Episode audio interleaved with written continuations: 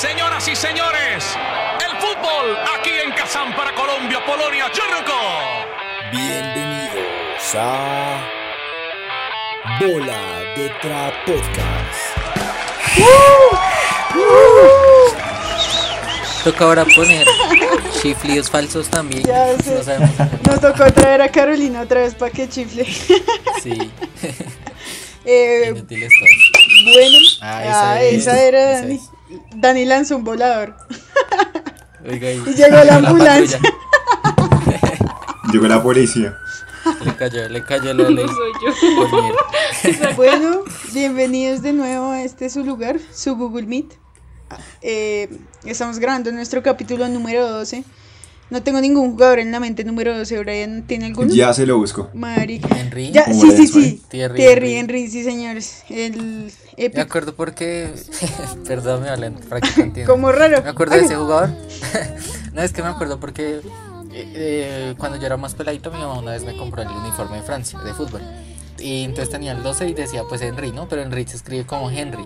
Entonces cuando ya era más grande, mi, pues yo ya me lo ponía obviamente, pero tenía el uniforme por ahí. Mi sobrinito lo vio y me preguntó quién era Henry. y pues era eh, Titi Henry. Continuemos, lo siento Por mal por la mala experiencia. Eh, sí, nuestro Sí. capítulo número 12, vamos a hablar hoy de, de un club eh, legendario para el fútbol para el fútbol colombiano y es el América de Cali y pues algunos de sus incidentes a lo largo de la historia, más o menos en los años 80, 90. Y para eso traemos a alguien especializado, alguien, uno, hincha del América y dos, eh, que sabe de leyes. Entonces voy a dejar que se presente nuestra invitada del día, por favor. barrista. Tiene tatuado en el omoplato izquierdo un escudo del América. Bueno, Casi. quítate la gorra. Aquí no gorras, no camisetas de equipo. Casi, casi. No puñales, por favor. Por favor, ya, ya, que se presente, que se presente una vez. Bueno, hola negrita, hola chicos. Eh, mi nombre es Sofía Bravo. Soy estudiante de Derecho de último semestre de la Universidad Pública Colegio Mayor de Cundinamarca, con ganas de graduarme pronto. Hinchada pues del América desde que tengo memoria, con muchas historias, anécdotas eh, y pasión. Eso. Es el equipo del pueblo. Entonces, La pasión del pues, pueblo. exacto. Betplay.com eh, Te tengo que decir que también soy, soy hincha de la América, no, seguramente no tanto como Sofía, pero también lo sigo. Le trajimos a, a Dani un invitado a ver si logra ser macho y pues deja de, de molestarnos a nosotros, estar triste. de acusarnos de, de nostalgia de los Rafael Orozco. No, mentira. Pero bueno, ya que empezamos a hablar de historias y eso, quisiera hacerles un pequeño, pequeño resumen y, bueno, mentira, como darles una idea. Es que me parece muy curioso que Sofía es de Nariño, porque aprendí que no es de Pasto, porque Pasto es la ciudad, sino es de Nariño y Pasto es la capital. es, es hincha del América. Entonces eso se me hace bien curioso. Espero que a lo largo del programa nos, nos dé cuenta de por qué eso. Pero bueno, empecemos con el hombre que cuenta las historias más largas para que el capítulo empiece con toda. Y eh, hoy Brian nos va a contar una historia como de emotividad en torno al fútbol, tal vez de alguna vivencia que él tuvo jugando o viendo un partido, yo no sé. Pero bueno, eh, Brian, los micrófonos son tuyos, por favor, sorpréndenos. Eh, bueno, vamos, vamos a hacerlo. Pues hoy tengo, es que no sé, yo no sé por qué vamos a hablar de la América. No mentira. Es que pensé, la verdad, antes cuando los estaban presentando a, a Daniel y a, y a Sofía como hinchas de la América, los iba a juzgar porque ninguno habla muy caleño. Pero, pero decidí no hacerlo porque yo soy de Nacional. Sí, sería como ponerse la soga al cuello. Sí, entonces mejor me abstuve de, de juzgarlos. Pero, pero eh, eh, lo que pasa es que mm, tengo una historia que les va a gustar, creo, espero que les guste y era- es como de mi época micrera, de mi época futbolera. Y en ese, eh, pues sucede que yo estaba con una escuela, ¿no? Entonces en esa escuela, eh, pues nada, entrenamos como todo el mundo los sábados y los domingos, normal, normalísimo. Pero resulta que así como en las películas de fútbol, como que uno empieza a avanzar y ya casi es campeón y tal. Bueno, yo no sé si de pronto ustedes sí. Y se jode la rodilla. Eh, no, casi, casi. Oliver en la colina. sucedió- no sucedió algo más triste. Yo creo que todos los que hemos jugado, bueno, y los que no se van a enterar, que cuando uno juega como una competencia en el barrio o en la universidad o en lo que sea, tiene como unos carnets, ¿no? Para, como para ser jugador válido en el torneo. Entonces, el, el- pues el profe, nuestro profe, él era el que siempre eh, guardaba los carnets. Y bueno, entonces llegó el, día soñado, el gran día del partido decisivo. Y entonces todo el mundo pues llegó más temprano que nunca a la cancha, todo el mundo re motivado y tal. Entonces faltaban como 15 minutos para que empezara el partido y el profe no aparecía. Y todo el mundo como, "Ah, pucha". El profe se llama Gilberto. Gilberto sí ¿Qué me habrá está pasado? escuchando. Gilberto Santa Rosa. Gilberto. Entonces, Gilberto, pero ay, marica, ¿dónde está Gilberto, el profe? Y no aparecía y dijeron, no, pues dijeron como tres mamás y unos pelados del equipo. No, pues vamos a buscarlo hasta la casa. A ver qué le pasó a Gilberto, de pronto le pasó algo. Marica, eh, Gilberto sale por la ventana todo enguayabado, Ah, llevado del putas. Y nosotros, no, Gilberto, es que es la final, marica. mucho Gilbert. Y entonces, mucho Gilberto, Rey Gilberto. Y nada, entonces salió. eh, salió, salió, salió. Nos acompañó al partido, pero bueno, entonces la vuelta es que todos ya íbamos como tan motivados que perdimos. Perdimos al final. Y al final todo el mundo se. Pues se, se, se sintió re baila, todos los chini. Además teníamos como, como 11 años por ahí, yo le pongo 10, 11 años. Entonces todos como peleando, bueno. Eh, pero bueno, entonces ahí quedó y como que el equipo quedó triste. Pero entonces después hubo algo que nos unió, que fue repaila. que en este equipo nos pasaban cosas repailas. Eso fue en, el partido del, en un partido del siguiente torneo.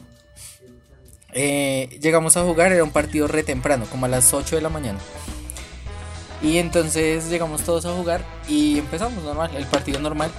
Y resulta que a un pelado, un compañero, me acuerdo también del nombre del pelado, se llama Jason Jason. pelado calioso. Jason recibe un balonazo en el estómago. Entonces ustedes saben, además un balón de micro que es como un volardo. Esa vaina pesa resto. Entonces el man recibió el balonazo con el estómago y pues todo el mundo dijo, ah, bueno, todo bien, le sacó el aire, pero pues todo bien. O sea, no, ya, ahí queda. Entonces le dijimos, Jason, camine. Y el man, y Jason no caminaba, sino se quedó como quieto. Y marica, ¿qué le pasó? Pero como que el árbitro le valió chimba, o sea, siguió. Entonces Jason camine, marica. Y Jason dio, dio como dos pasos y se, se fue para atrás. O sea, se, se desmayó y cayó en la cabeza y empezó a convulsionar. en pleno Y luego, de y micro. luego el director, Bueno, luego el Nos dañó el director, partido, ese Jason Lo peor es que se ríen. Y marica, nosotros, sí. Jason, marica. Y claro, ahí sí Gilberto, que era el mismo. Gilberto ahí sí salió corriendo. Marica, Jason. Ay, qué triste, qué triste. Por Jason, como que Jason no. Marica, Jason paz. no había desayunado. Ah, Y entonces, claro, el pelado, pues con hambre. y- Claro, lo, o sea, lo desayunó, el, pues, se desayunó con el balón. Y nada, le dieron una aromática y como, pues él obviamente no pudo seguir jugando, pero fue re impresionante verlo ahí como torcer los ojos y no, "Uy, marica". Claro, Pero ya, todo, todo por el, todo por el equipo. Nunca ganamos ni mierda, pero, pero aprendimos resto. Fue, fue chimbito. Marica, qué impresión. Sí, re fuerte con el pelado Jason. Fuerte. Y con su convulsión, porque eso, o sea, eso es re duro. Yo, yo vi un amigo convulsionar, pero no fue precisamente jugando fútbol. Fue como que se, se deshidrató y. Borracho. No, como. Borracho. Yo creo que como drogado. No, se deshidrató y se. Sí, sí, sí. Sobredosis de amor. y- Sobredosis Que de suene ese tema, por amor, favor. sobredosis de pasión. Se cayó deshidratado y convulsionó, pero no fue tan impresionante. Pero venga, el pelado Jason botó, botó espuma por la boca y todo, bre. Sí, to- sí, sí, sí, o sea, lo peor fue que sí Uf, fue re paila, porque es que, digamos, eh, bueno, ustedes saben que en micro se juega como en diamante, ¿no? Entonces, eh, digamos, eh, estaba como, o sea, como que yo era la punta que le seguía al diamante en la formación, entonces yo era el que estaba más cerca a Jason y yo, uy, marica, yo lo vi, yo lo vi desmayarse y claro, y él empezó a torcerse así, yo, ay, hijo de puta, ¿qué hago? Yo como que salí a correr. yo no sabía qué hacer, no habíamos uno tan peladito. No, ya ¿Cuántos después el años pelado se, no le digo como 11, porque ese torneo fue como al mes de que perdimos el otro. Ah, sí. Y, y no, claro, re impresionados, pero Jason jugó después, o sea, como a las dos semanas ya estaba jugando otra vez. Porque pues igual el tiestazo, además fue surge una cancha de micro, que eso es llena de huecos y toda baila, de barrio. Pero que heavy. Y sí, Sí, sí, muy fuerte, la verdad sí fue bastante fuerte. Qué sustirri, qué sustirri. Pues para pasar el susto de, de- del pobre Jason que ni conocemos. Eh, Sí. Pues voy a contar mi historia que es más, más, no sé, sentimental. Que yo, eh, pues el- la primera vez que fui al estadio, pues fui con mi papá, ¿no? Cual- cosa que sería súper tradicional de uno ir a un lugar de fútbol con su papá, obvio. Pero eh, pues fue un partido bien peculiar porque fue la, la vez que vino el Atlético de Madrid, no sé si se acuerdan, yo creo que fue como en el 2013, 2012, o sea, hace poquito. Y jugó un partido con Millonarios. Y mi papá me llevó, me llevó al estadio, entonces fue súper impresionante para mí pues entrar al estadio. Y a mí se me hacía que el estadio era súper imponente con sus luces y todo, y el partido era de noche. Entonces yo quedé súper impresionada y no sé por qué nosotros terminamos, estábamos como cerca a las barras, pero pues tampoco ahí junto a la reja. Y mi papá terminó dándose cuenta que abajo había habían lugares, como es que yo no me sé las localidades del estadio, pero pues era como en la primera planta, como cerca a la esquina, al tiro de esquina, era más o menos en esa, en esa curva. Y terminamos Sí. para el segundo tiempo bajándonos y vimos el partido desde allá. No se veía un carajo, realmente lo veíamos, era como en la pantalla los movimientos, porque ahí uno veía más como la cancha. Pero pues yo vi un montón de jugadores, digamos que entre comillas cerca. Entonces esa fue como la primera vez que fui a un estadio y pues para mí fue como súper feliz. A, a pesar de que fui pues ya cucha, ¿no? Tendría como 15 años tal vez, más o menos. Eh, y ya, esa fue Pero mi historia. Sí, fue bacano, fue bacano. Y ya después, pues todo creía, pero no, después pude ir- he podido ir a dos estadios más, el de, el de la Bombonera, el de Boca y el del Real Madrid. Ese estadio de ese gigantes. Y, y pues sí, es bacano, es bacano, la verdad, ir a un estadio siempre va a ser como súper emocionante para alguien que quiere el fútbol tanto. Y cuando fui- fuiste al del Real Madrid al Bernabéu, ¿a quién fuiste a ver? O sea, ¿qué equipo? O sea, sí, me imagino que era el Real Madrid, pero ¿contra quién estaban jugando? Sí, fui hace poquito, en, en diciembre, una fecha de la liga y fue un Real Madrid de español. Fue, fue por la liga. El, uf, el lo bacano del partido es que eh, no jugó James, claramente, no mentira, pero jugó, jugó Modric. Entonces estuvo súper chévere esa experiencia. Pues obviamente yo pagué una boleta lejos, o sea, porque no sé si ustedes saben, pero el estadio del Real Madrid es como una como una coquita, como una concha, como que se abre y luego la parte más alta es un poquito cerrada, como curva. Entonces uno ve los jugadores casi que le ve como las cabezas, es súper curioso. Pero sí se ve todo, todo el partido. Entonces eso fue lo emocionante, como ver el tipo de juego que tienen, a pesar de que yo no soy del Real Madrid, como, como diría Oren, no mentira, pero sí soy anti-Madrid. Eh, pero sí disfruté ese partido, estuvo sabrosito, la verdad. No, pero debe severo. Yo nunca he ido a un estadio, realmente es como una de las cosas que debería hacer.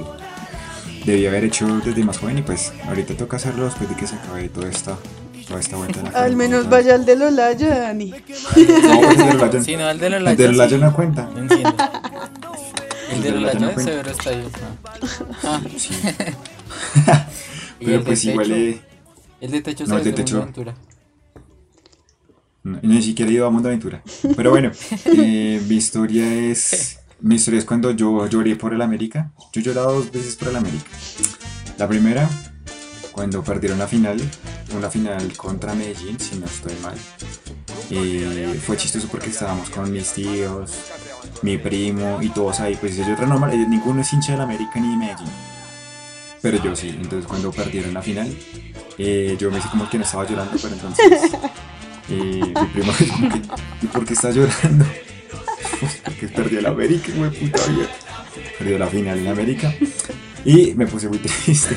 Y la segunda fue cuando, ya ahorita, como diría, vale, como ya más cuchito.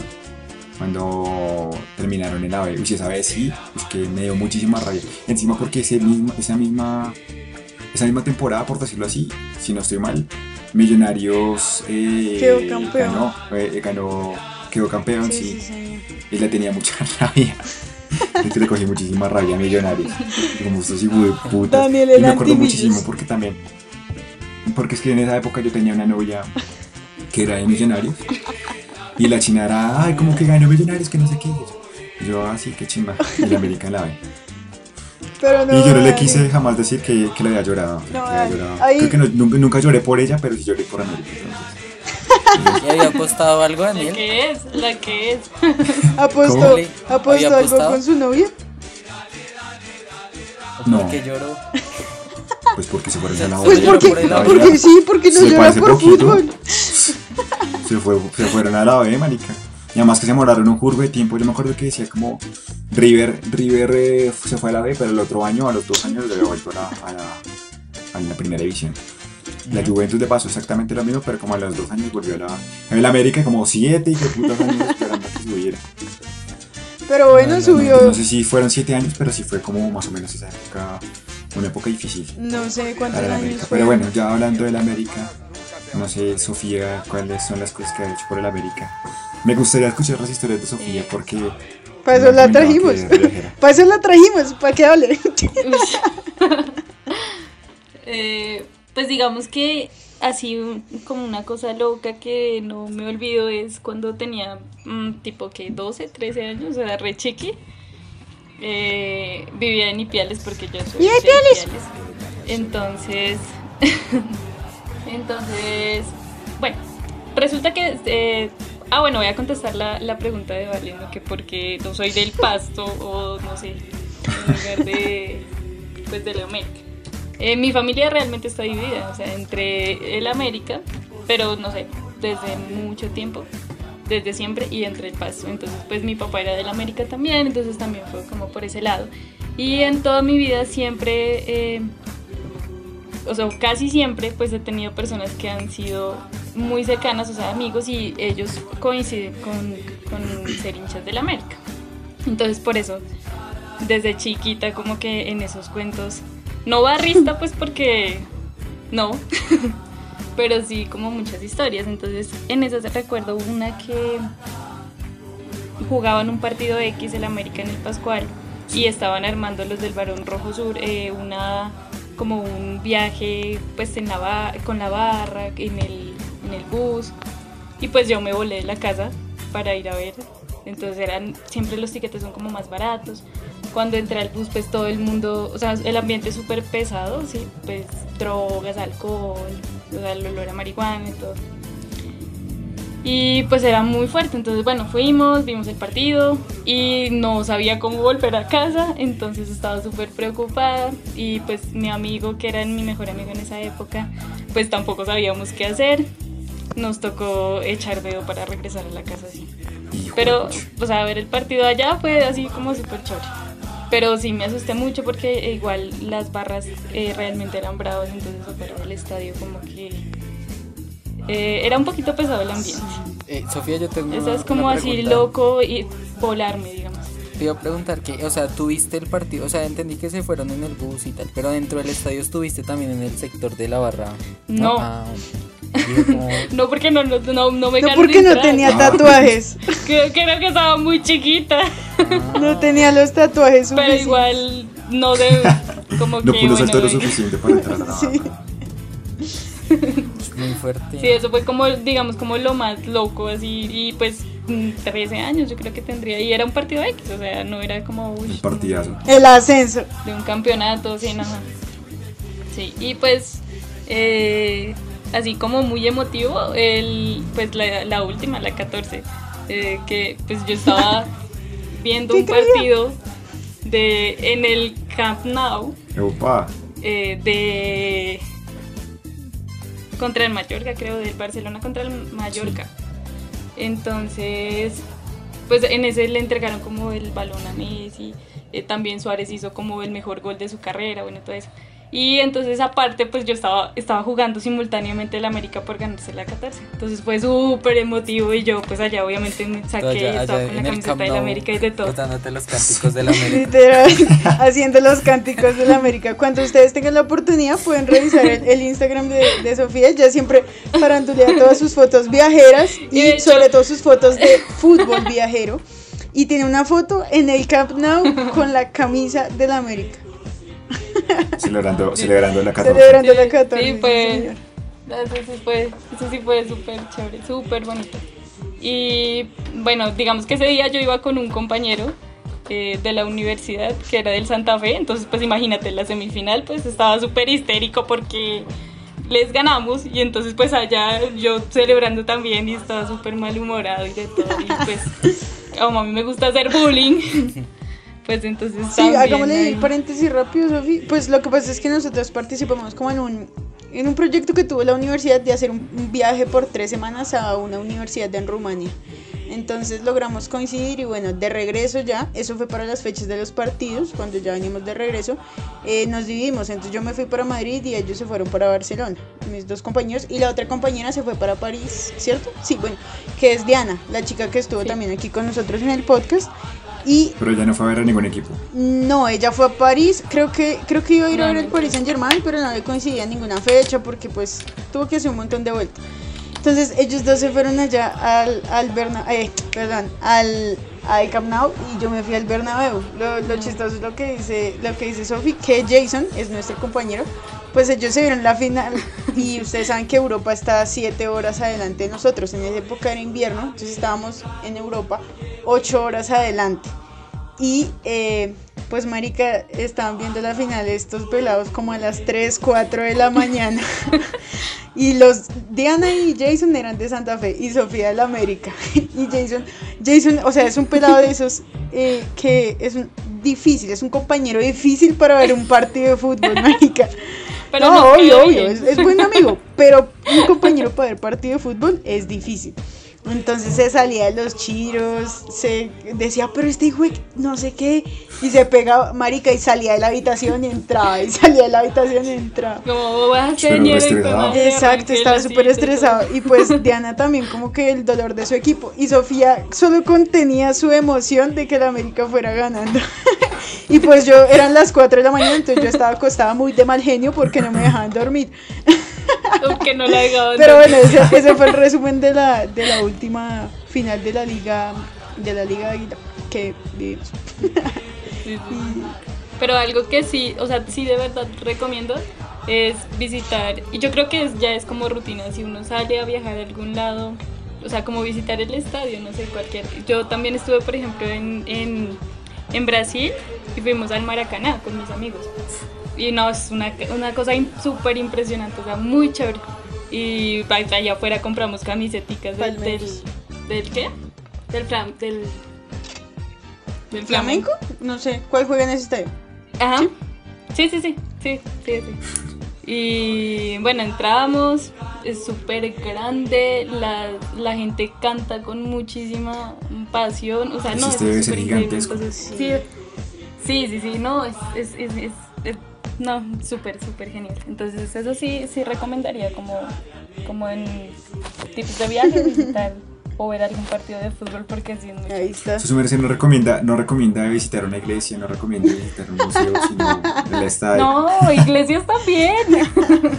Por la arquitectura, de verdad son chéveres. Sí, sí, es verdad. De hecho, si van, si van a Ipiales, deberían ir al corregimiento de las Lajas y conocer el santuario de las Lajas. Que nos patrocine una empresa de turismo este podcast porque estamos dando mucho, mucho patrocinio. Estamos dando mucho amor a mucha gente, pero nada. Pero no nada de billetes, no vemos nada de billetes, señores. Sí. Eh, bueno, no. Estuvo sabrosirri. mucha, mucha, mucha gente creída hoy en este podcast. Vamos con alguien tranqui, alguien siempre humilde. Que Dani, bueno, en- entremos en materia, ¿no? Hablar de, de la América y Cali. Vamos a hablar un poquito como de el cartel de Cali y los, pues, los hermanos cracks del cartel de Cali, digámoslo. Y Dani nos Rodríguez tiene. Orejuela. Sí, señor. Orejuela. Rodríguez Orejuela. Esas Y bellezas. Dani nos tiene pues ahí una historia como para que entremos en calor a hablar, a debatir, entre comillas, del fútbol y el narcotráfico en esa época. Entonces, Dani, empecemos. Sí, bueno, pues eh, les tengo una historia que cuando yo la escuché me pareció sí, como si fuera de una película de ciencia ficción, o sea, como que de verdad es como para adaptarla a una película porque es muy fuerte. Digamos que el América está indirectamente relacionado. Está relacionado obviamente los hermanos Rodríguez Orejuela y la historia va así. No sé si ustedes han escuchado a un bajista o músico que se llama Chucho Merchan, no sé si les suena de algún lado. No, ni idea. Pues bueno, Chucho Merchan es uno de los músicos más importantes de Colombia, que ha salido al exterior y que ha logrado triunfar y conocer a músicos de Inglaterra.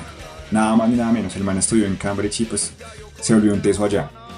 Resulta que en los, a principios de los años 90 nació un movimiento ecológico que le está dando la vuelta al mundo. Y obviamente en Colombia pues aquí no se querían quedar sin, sin hacer algo. Alguien tenía que hacer algo, hacer algo por, por esa vuelta.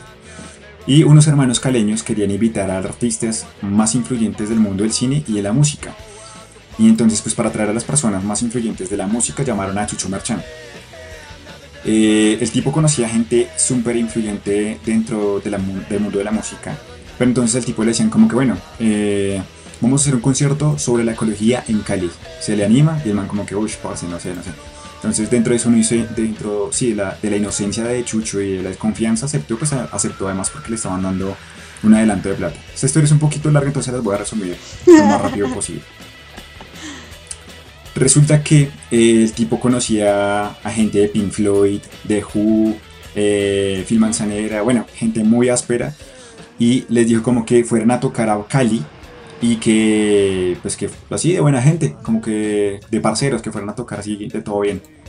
Y la gente dijo que sí, a pesar de que los managers de esta gente decían como que no fueran, que porque era muy peligroso, obviamente los años 90, donde estaba plena época del narcotráfico, tanto pues en toda Colombia, marica, pues en, en Medellín, en Cali, estaba el, el cartel de Cali. Y todos los managers decían como que no, ustedes qué van a hacer, ustedes qué van a hacer por allá, no se vayan por allá porque eso es un peligro. Bueno, esos managers dijeron como que no, todavía no pasó nada y vámonos para Cali a farrear a Cali. Efectivamente, llegaron a Colombia, llegaron a Cali. Y Chucho Merchan era el que estaba eh, responsable de todo esto. El tipo llegó y no había plata para absolutamente nada. El tipo le tocó poner plata de su bolsillo, primero, para la comida, para, lo, para transportarse al hotel, para el mismísimo hotel. Para el champú. Resulta para todo, marica. Resu- sí, güey. Resultaba que cuando llegaron al hotel, en el- una de las habitaciones donde supuestamente estaba uno de los organizadores, al man le habían dado, le habían dado en la jeta. O sea, le- el man estaba ensangrentado dentro del cuarto. Eso fue una completa locura y además porque luego los manes desaparecieron. Como les comento, a Chucho le tocó poner plata de su, de su propio bolsillo para gastarle comida, el alojamiento y si de esa gente quería comer algo, estos músicos, parce, era David Gilmour, Roger Daltrey de Who, gente muy, muy áspera y que la música, o sea, el rock que, que ellos han hecho ha creado cultura de años y años y años. Sí, obvio. Resulta que el mierdero que se, o sea, pues de Chuchito Merchan, pobrecito, le tocaba ocultar, ta- ocultar todo eso porque el mierdero que se le venía encima era poquito. O sea, lo que estaba ahorita era una mierdita. Y a él le tocaba ocultarlo todo de ellos pues, para que ellos no se dieran cuenta. La idea inicial de Chucho era pues que eh, se dieran cuenta estos músicos y pues que le dieran la publicidad que Colombia no era un país tan malo, era un país bueno, un país que tenía gente muy talentosa, pero que estaba sufriendo una época de, de, de crisis violenta, pues, y que al contrario como, todo, pues, como todo colombiano no quiere que se dé cuenta, pues era una situación muy complicada. Resulta que eh, cuando por fin se pudo contactar con uno de las personas que estaba siendo los organizadores, pues se enteró a los años que el man era parte de, la, de nada más ni nada menos que era contador de las FARC. Uno de los que lo llamó para hacer eso era contador de las FARC. Y se dio cuenta por una foto que había en una revista.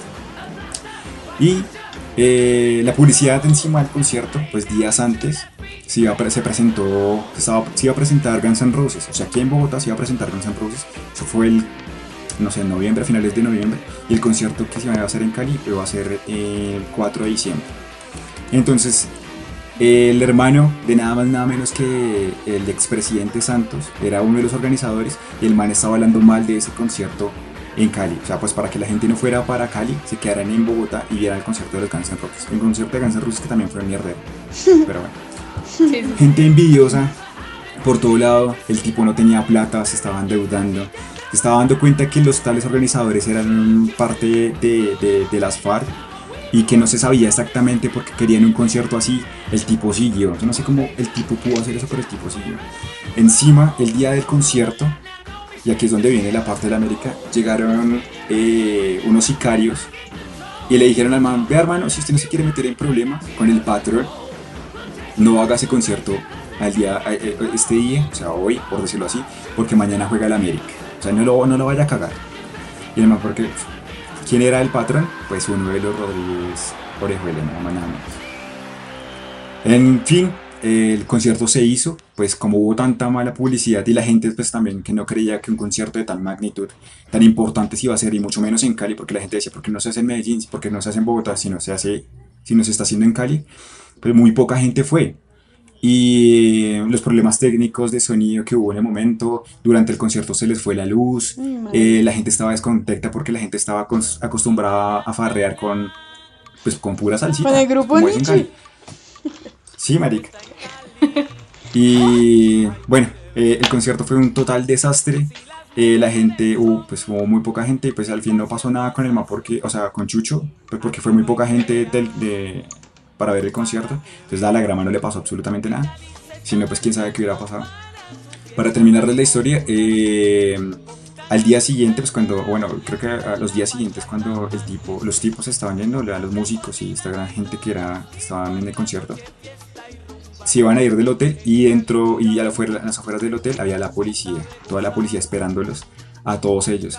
¿Por qué? Porque como no habían pagado nada del hotel, eh, esa- los del hotel les llamaron a la policía para que les pagaran.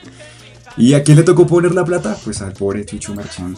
Dios mío, que es un verdad. Pero tenía Sí, la plata igual. Sí. Porque, para pagar todo supone, eso. se supone- no, pues espérate lo que te cuento. El tipo duró casi 10 años sin tarjeta de crédito por estar pagando todo lo que tuvo que pagar. Y hacer préstamos y no sé, tocar, le, tocó vender lo que ya sabemos para poder pagar todo lo, lo que le tocó pagar.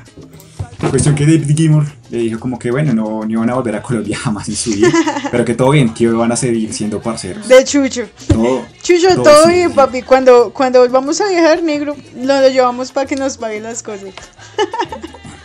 Pobre, pobre hombre, de verdad. Es un músico súper talentoso y, es, y además esta historia no es tan reconocida por todo lo que sucedió, pero es muy fuerte. O sea, digamos que el man quería que Colombia se quedara como un país y quedara en- alto el nombre de Colombia. Y mira todo lo que le ocurrió al pobre man por hacer el bien.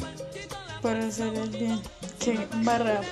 Duro. Y no sé, marica, pero igual es que meterse a hacer como, como eventos de ese tipo y esas vainas, uno tiene que estar como, como con, con, con un plante, ¿no? Como de saber quiénes van a ser sus socios y quiénes son los firmes y quiénes lo van a respaldar, de no.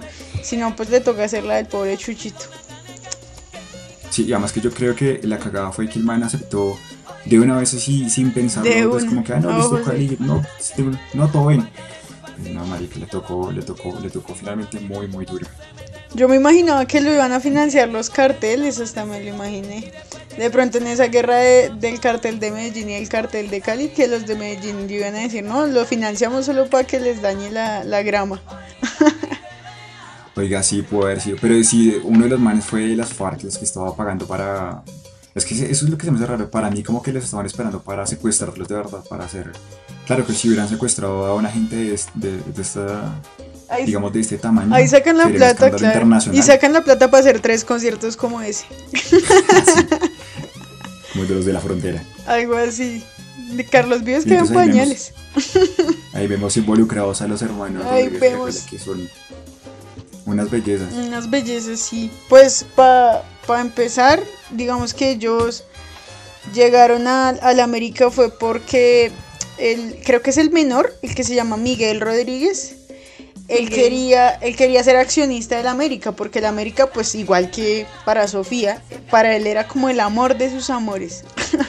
Entonces el man quería ser, quería ser accionista del club y terminó postulándose. Bueno, al final de cuentas como que el, el América estaba bien frustrado porque, pues corríjanme, yo la verdad no sé mucho, pero creo que hasta el año 1979 no tenía ningún título. Entonces, em, Sí. pues Cien- sí tenía o no tenía.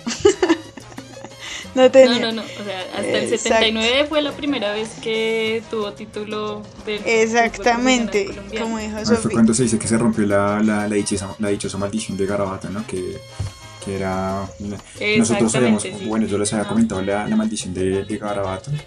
Y entonces en esa época, en ese momento fue cuando se empezó todo esto a romper, por decirlo así, de una manera. Vean, ahí está. Y pues sí, como, como decíamos, Sí, sí, sí. entonces Y de ahí sale lo que comúnmente o escuchan como aquel 19 y todo eso. sí, sí, le, Ujú, no, ok. Porque fue. Sí, sí, ajá. sí. Leí por ahí un artículo como del espectador o algo así que hablaba de ese 19.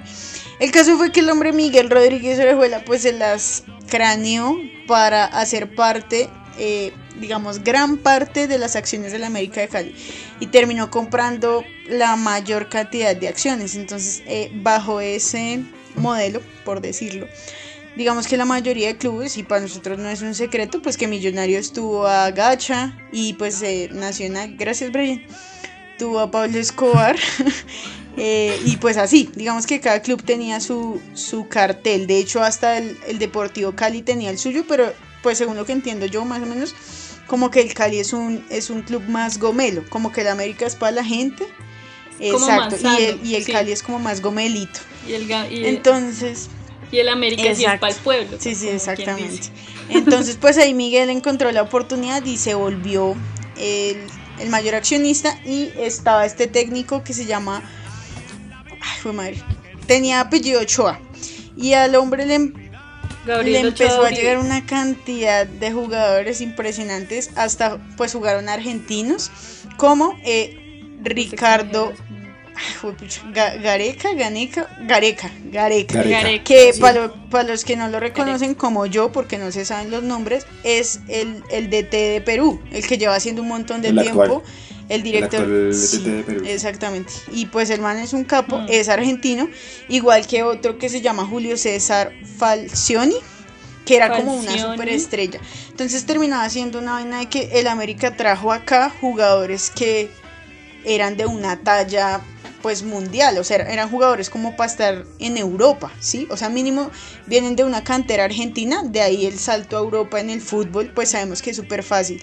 Y el club empezó a tener como estas grandes estrellas y pues los otros equipos no se iban a quedar atrás, ¿no? En resumen de lo que yo tengo para decirles, según lo que entiendo, eh, pues esto lo hacía obviamente porque era el equipo de sus amores, pero a través de eso pues legalizaban dinero. Entonces, digamos que ellos decían, este jugador vale 2 millones y en realidad el jugador valía 100 mil. O sea, 2 millones de euros, dólares, qué sé yo. Y, y valía 100 mil dólares. Entonces ellos le dan al club, no tome, yo le pago los 2 millones. Pero era para legalizar y legalizar plata. Y pues por eso el América entró Era en... una cortina. Exacto. El América entró en una vaina que se Sí. llama la lista Clinton, que según entendí es un programa que tiene Estados Unidos como para hacer un control de, de narcotráfico y de dinero de lavado de activos y todo eso. Y eh, eso lo crearon en el 95. Y más de malas que el América entró en la lista Clinton en el 97. Entonces pues ahí estuvo Sí, el resumen. Pero supongo que ustedes tienen más cositas que hacer, no sé. ¿Qué decir? Perdón, disque que hacer. Entonces, así que tengo... Pues ahorita tarde no sé Sí. cómo sería. Pues cómo sería palabra activos y todo.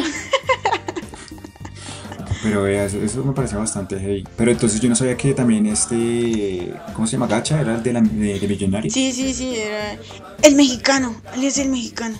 Ese era el de Digamos que, que es que los años 80 y los años 90 en Colombia realmente había una ola de violencia, de muerte, de guerra, de corrupción, ¿sí? A raíz de, del narcotráfico, de la cocaína, básicamente. De dinero. Entonces, eh, los carteles que estaban, o sea, lo- los que más eh, identificados están, porque sí habían otros que eran, pero como a menor escala, que no representaban mayor amenaza, digamos. Eh, estaba el cartel de Medellín con Pablo Escobar, y en ese orden de ideas, pues, eh, que él sí era así súper directamente con, financiando todo lo del Atlético Nacional. En Cali, pues, los hermanos Rodríguez Orejuela, y había otro cartel que era el de el del mexicano, el de Gonzalo. aunque al principio, Gacha, aunque al principio Gacha era como bien compadre de Pablo Escobar. Él hacía como pues no parte del cartel de Medellín, pero digamos que sí hacía sus negocios con ellos, con Carlos Leder y con y con los del cartel de Medellín. Y de hecho, al principio, o sea, esto era, pues no sé, de lo que yo he entendido, el- los, el la cosa de los carteles era un juego, porque en realidad entre narcos como que no se odiaban, o sea, ellos sabían que pues cada quien hace lo suyo, respetaban sus rutas y, y así era la vaina. Pero pues, Lo que pasa es que era un, un, no, no, un- no. Fue que era un, un negocio supremamente, pues, sumamente próspero, ¿sí? Y en- tenía el aval de instituciones del Estado, ¿sí? Y cada vez, pues, se diversificaba más, entonces, pues, si todos tenían plata, Todos tenían plata, todos tenían Entonces, todo el mundo clubes. estaba, todo el mundo estaba todo relacionado el mundo con todo estaba el lavando mundo. plata. Sí, no, sí, sí. qué terrible eso. Y Y pues esa, lo que les digo, la época de los 80 y los 90, pues eh, todo estaba permeado de, de guerra, de violencia, de corrupción, de Sí. narcotráfico. Entonces, básicamente los, los, los carteles influyeron todas las esferas del fútbol por título, por reconocimiento deportivo, para que los jefes o los patrones, no sé, de los carteles, eh, pues tuvieran reconocimientos, ¿sí? prestigios, reputación, pudieran manipular, entrar al poder de alguna o de alguna Sí, u sí, otra es verdad. Es verdad. De Pero hecho, di- diga Dani, eh, diga. No, estaba mirando que, pues ahorita estoy viendo que supuestamente el 95% de la América sería de los Rodríguez Orejuela. Yo me pregunto, o sea, todavía es, no sé si eh, como que sigue el auge de, de- de- de narcotráfico aquí en Colombia, pero sigue con, no sé, como algún descendiente o, o sigue lavando dinero o no sé cómo, no sé si Sofía sabe más de eso. Pues no sé, yo me puedo atrever Pues, a, a o sea, hablar. yo creería que sí, realmente, porque eh, Colombia es un estado, es un narcoestado Sí, de por sí. sí. Una pelada patriota. Entonces yo me imagino que, que sí, o sea, si me entiendes, o sea, si en ese entonces lavaban dinero, compraban jugadores, como decía Vale, que no se valían 2 millones de euros y los pagaban en 12 para legalizar, como, o legitimar sus acciones, mejor dicho. Sí, Eh, pues ahora pues también porque es que realmente no ha cambiado mucho sí o sea culturalmente y el o sea el fútbol de por sí es un es un componente cultural de muchísimo peso. Entonces lo que buscaban por ejemplo los carteles y todos estos manes es la aprobación por ejemplo Pablo Escobar la aprobación de la sociedad sí porque entonces él hizo canchas ayudó allá por allá en Medellín a la Comuna 13 sí y con eso a pesar de que sus acciones no eran o sea era, eran ilícitas perdón lo que trataba era de legitimarlas, es decir, o sea, que la gente los quiera, en otras Sí, palabras. es verdad. como si fuera una cortina así para que ellos se vieran favorecidos por la gente y por lo que decía la gente para que fuera, Sí. sí, que les cogieran cariño. Sí, sí, Una sí, Dani. Para que Pero ta- eh, tanto así, por ejemplo, eh, que no sé si ustedes leyeron o de pronto se acuerdan que en el 89 hubo un asesinato en un partido de, de este árbitro eh, Álvaro Ortega. Él lo mató Pablo Escobar y fue porque no ganó un, un partido, no ganó el partido que estaba jugando. Creo que no estoy segura, pero eh, entre el Atlético Nacional y. Sí, en parte como que obvio ellos legalizaban mucho dinero con estas cuestiones de las transacciones de los jugadores, que pues eran grandes sumas, pero, pero obviamente compraban partidos a través de los árbitros o con los mismos hasta dirigentes de los otros equipos. Es decir, digamos que nuestra, pues nuestra sociedad siempre ha sido bien corrupta, esa es la vaina. Y pues Sí, sí, sí, sí. De rato, Es una cultura de corrupción la que existe sí. acá en Colombia. Y por ejemplo, no solo digamos que en comprar jugadores, sino en darles incentivos, ¿sí? Entonces, pues uno como no se va a matar por jugar bien, si le van a regalar un Rolex que vale 90 millones de pesos, ¿sí? O Sí, y así pasó, Entonces, pasó por pues, rato. no. Lo- la, la- digamos que la, la época de oro del América fue como entre ese 79 que ganó y finales de los de los 80s. Y ganaron un montón Los de 90. títulos. Pe- No, no, de los 80s. O sea, como la época fuerte, fuerte, fuerte, entre los 80s Ah, y los ok, 90s. Sí. Ganaron un poco más. En los 80s y 90s, sí, por en los 80s, pues los cinco Ajá. títulos nacionales consecutivos, del 82 que, al había- que no 86. habían ganado ninguno Eh, antes del 79. O sea, era como esta gente entre, en 7 años se gana 5 títulos y en 30 años no había ganado sí, sí. ninguno, marica. O sea, ¿qué?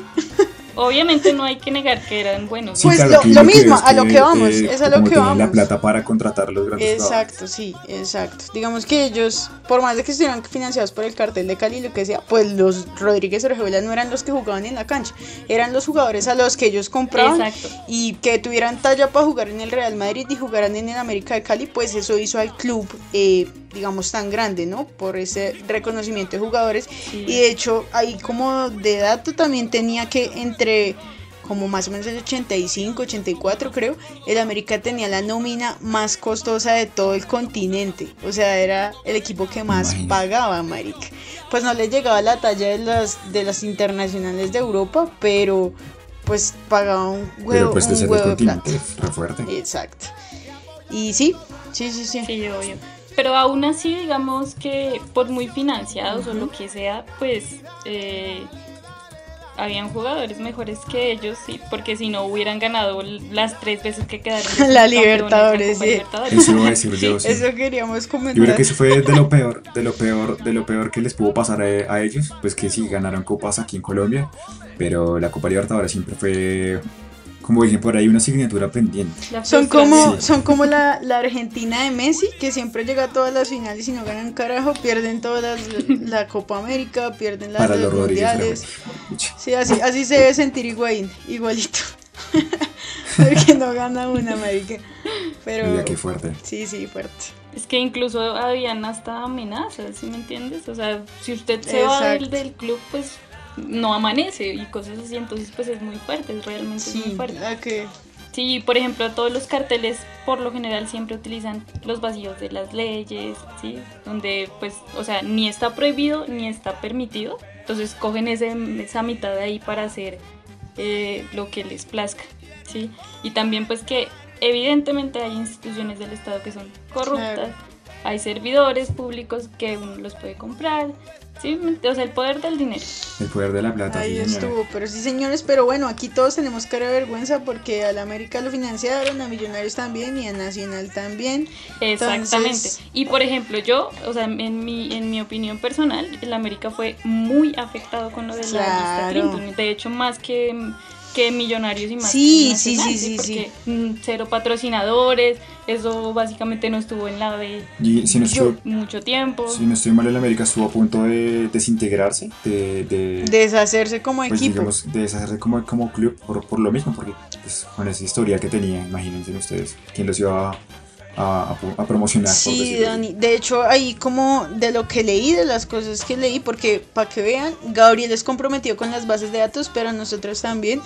Me encontré un, un, pro- un proyecto de grado, imagínense, la Universidad del que hablaba de fútbol y narcotráfico. Y en ese, en, eh, digamos que mencionaban unas cosas que era que a, a la América, o sea, por ese castigo de, la, de la lista Clinton, o sea, ok, eso tiene su repercusión ante Estados Unidos y no sé qué, y duraron un montón de tiempo ahí, como 16 años, del 97 hasta el 2013, o sea, hasta hace nada.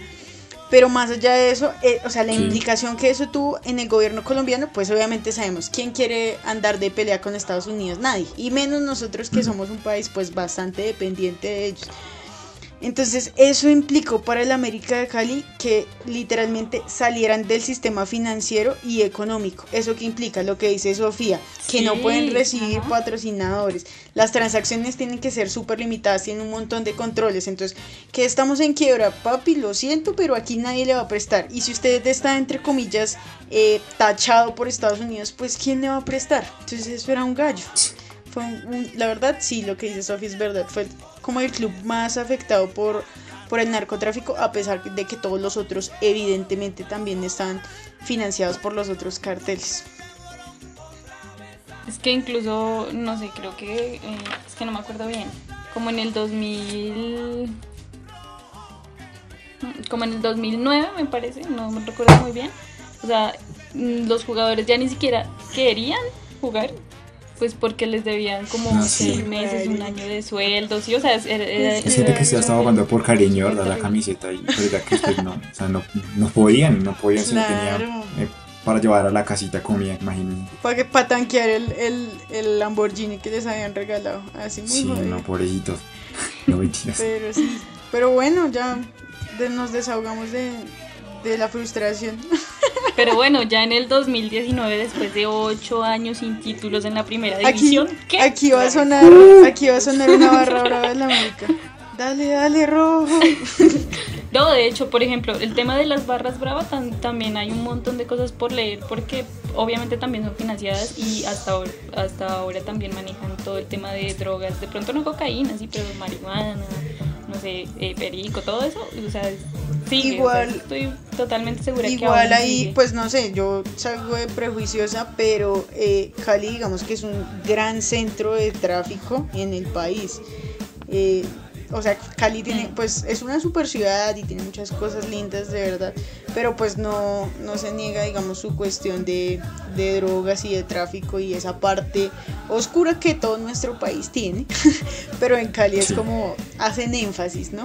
Entonces, Pues ahí. ahí está. Y pues a final de cuentas que los Rodríguez Orejuela pues eran dueños de todo Cali, de medio Palmira, o sea, esa gente era dueña de drogas La Rebaja, de almacenes La 14, o sea, eso era peor que el grupo Uribe. Esa vaina estaba por todos lados regada, era peor que el Como COVID. que ellos están escuchando este. Nos tienen chuzados este mit. Error, error, puto. Pero bueno, no, estuvo sabrosirri nuestro. Te voy a dar la marica. Yo me llamo. Estuvo igualito. Pero estuvo bueno, estuvo sabrosirri nuestro, nuestro debate. Vámonos con un corte comercial para que Gabriel nos, nos haga su ranking, que como siempre nos humilla con sus con su cibergrafía y bibliografía, así que vamos con Gabriel.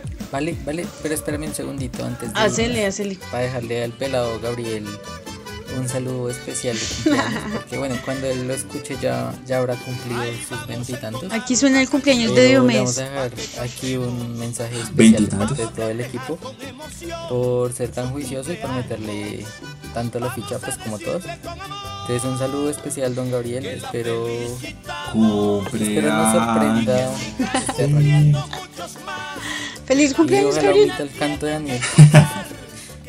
Daniel no es parte de tele. No, mejor que cantemos la de Diomedes Díaz. Aquí la vamos a poner. Vamos a decirle con amor. El interludio para Gabriel va a ser.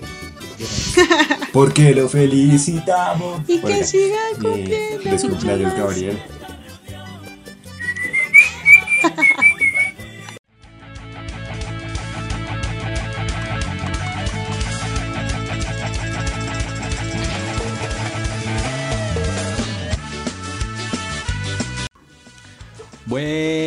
Buenas tardes a todos ustedes, nuestros queridos oyentes. Muchas gracias por estar una semana más y llegar hasta acá, hasta la sección más rústica de este programa. Tal como lo dicen nuestros amigos de Radioactiva, con más pasión y menos técnica. En primer lugar, quiero agradecer a todo el equipo de Bola de Tra Podcast por el bonito regalo de cumpleaños que me enviaron. Fue un gesto muy lindo, estoy muy agradecido con todos ustedes. Un abrazo muy fuerte en la distancia, los quiero un montón. Ahora sí, luego de los agradecimientos, vamos con los rústicos para esta semana. Y bien, hoy estamos de sanatorio, de psiquiátrico, ansiolíticos para todos. Hoy hablaremos de la locura, de la locura de los hinchas por seguir a su club. Lo que despierta el amor por los colores, que para nadie es un secreto, va más allá de la razón.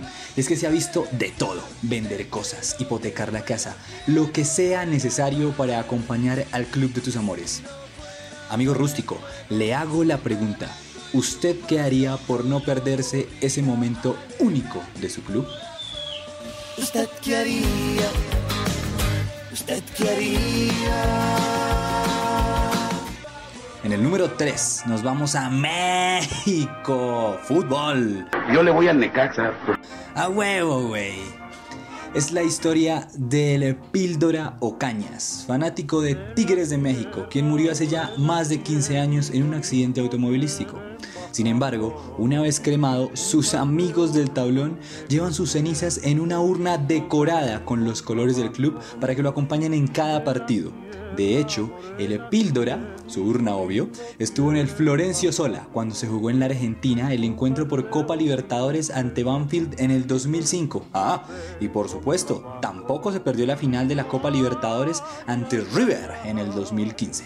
Con esto podemos decir que se cumplió la consigna que se grita desde el tablón de que ni la muerte nos podrá separar. En el número 2 vamos a la Argentina, el país futbolero por excelencia, donde todos, todos, desde los pibes hasta las personas más grandes, están locos por el fútbol, donde eres hincha del club de tu barrio y harías lo que fuera por ver los colores que pintan tu corazón. En esta oportunidad hablaremos de... Para nadie es un secreto que la hinchada de Boca es una de las más fieles. Pero bueno, esta historia sucedió hace 20 años, para la final de la ya extinta Copa Intercontinental de Clubes, donde se enfrentaban el Boca del Virrey Bianchi contra el Real Madrid de los Galácticos. En aquel encuentro, Román le pegó un señor baile a la Casa Blanca y consiguieron el tan anhelado título mundial. Y usted se preguntará, ¿qué hay de locura en todo esto? Pues la respuesta está en el tablón, en las gradas, en la tribuna. Más de 10.000, sí, oyó bien, 10.000 argentinos viajaron hasta Yokohama, Japón, cruzando el Océano Pacífico para seguir a su club, a, todo, a costa de todo, de divorcios, de hipotecas, préstamos, ventas de casas, hicieron lo que había que hacer para llegar a tierras niponas para vivir quizás el momento más glorioso en los 115 años del club Geneise. Finalmente, en el número uno se sigue quedando en la Argentina. Es que es muy en serio, allá están locos, locos por el fútbol. Que Dios me permita vivir una Copa del Mundo en cielo argento, lo pido por favor. En lo más alto de este podium rústico está Julio Roque Pérez. Quizás usted no sepa quién es este señor. Pues don Julio, más conocido como el Loco Julio, es el hincha number one del club Godoy Cruz Antonio Tomba, o el Tomba. El apodo de Loco no se lo ganó gratuitamente, no señor. Lo que hizo don Julio es, o bueno, fue una locura total, salida de toda lógica. Pues él, a sus 15 años, se ganó la lotería de su ciudad natal y en lugar de comprarse un auto, una casa, cualquier cosa para él, prefirió donar todo su dinero al club de sus amores, quien en ese momento necesitaba construir una de las tribunas del estadio y poner la iluminación de la cancha. Es de no creer. Si no hubiera suficiente registro archivístico, ustedes seguramente pensarían que yo lo estoy inventando. Mas no es así. Por supuesto, todo este cariño ha sido devuelto por la hinchada y por el club, quien en 2016 levantó una estatua en su honor. Don Julio, desafortunadamente, falleció el mes pasado en medio de esta pandemia y no pudo ser despedido como se merece una leyenda de un club, quien paradójicamente nunca se puso los cortos. Que descanse en paz, don Julio, y estamos seguros que desde el cielo sigue con el aguante. Los dejamos en la voz de don Julio todo el cariño que tenía para el club. Voy a morir acá, dentro de esta cancha. Para él. Y que me venga a verme toda la gente que me quiere. Te amo, Uruguay Cruz, para siempre. Bueno, pues esto fue todo por el día de hoy. Esperemos que les haya gustado estas historias. Los esperamos en el siguiente fin de semana para más rústicos, para más nuevos datos, para nuevas anécdotas y para más fútbol. Un abrazo fuerte. Síganos en nuestras redes sociales, arroba bola de. Un abrazo. Chao, chao. Eso es, todo, amigos. Quiero sonar como Brian. Volvimos, volvimos después de ese maravilloso ranking de nuestro amigo Gabriel, que siempre la rompe. Eh, y pues nada, el recomendado de, de hoy viene a ser más una serie, o sea, un contenido más, más robustico, que pues nos trae Sofía. Entonces, pues ahí la dejo para que les cuente a ustedes un poquito de ese recomendado. Eh, bueno, serie recomendada por Amazon. Eh, creo que estaban dando como 7 días gratis. Por Amazon, si patrocínenos. Eh, se llama El Presidente. Es como la historia de Sergio Hadwe. Pero es, o sea, es, tiene que ver con, o sea, es muy parecido a todo lo que hemos hablado ahorita, como del cartel, de la corrupción. corrupción y todo ese cuento. Son, ajá, sí, de corrupción. Eh, me pareció chévere, divertida, diferente. Entonces, pues, sí, recomiendo. Apenas, Eso, apenas para que ustedes no digan que nosotros solo les ponemos música aburrida, que bambucos, que no sé qué, pues ahí tienen su... su música depresiva, que no. Que no, que ustedes salen de Rafael Orozco para meterse con José José. Pues sí, señores, pero eh, hoy les traemos algo diferente. Pues yo, les- yo también les puedo recomendar Eso. una canción que dice Sigo como Desde que la podemos descargar, la vamos a poner aquí para cerrar nuestro podcast. Vamos a poner una Bárbara de la. Si no es esa, pues hicimos nuestro mayor esfuerzo, pero ahí está. Y listo, nada, pues hasta aquí el programa de hoy. Me despido primero, entonces. Gracias de nuevo por escucharnos, por acompañarnos en este capítulo número 12 de Riendri. Gracias a Sofía por, por contarnos un poquito, por mostrarnos todo lo que ha aprendido y que yo creo que sí se puede grabar ya de derecho. y ya muchachos, nos, nos escuchamos la otra semana y no olviden seguirnos en nuestras redes sociales y chao. Muchas gracias, Negrita. Chao, Chao. chicos. Gracias, Sofi. Chao. Gracias a, a Daniel. me le declaré, o sea, este es un, un capítulo otro mío. No mentiras, gracias a, todos por estar ahí pilos con nosotros. Y ya, gracias Sofía no, por, por el rato, por, tus enseñanzas y por... Voy a llorar como un papa. No mentiras, gracias. Chao, bien. Chao Sofía, chao Valentina, chao Ryan y bienvenidos y gracias por otro capítulo de Bola de Trapodcast. Brin es una loca.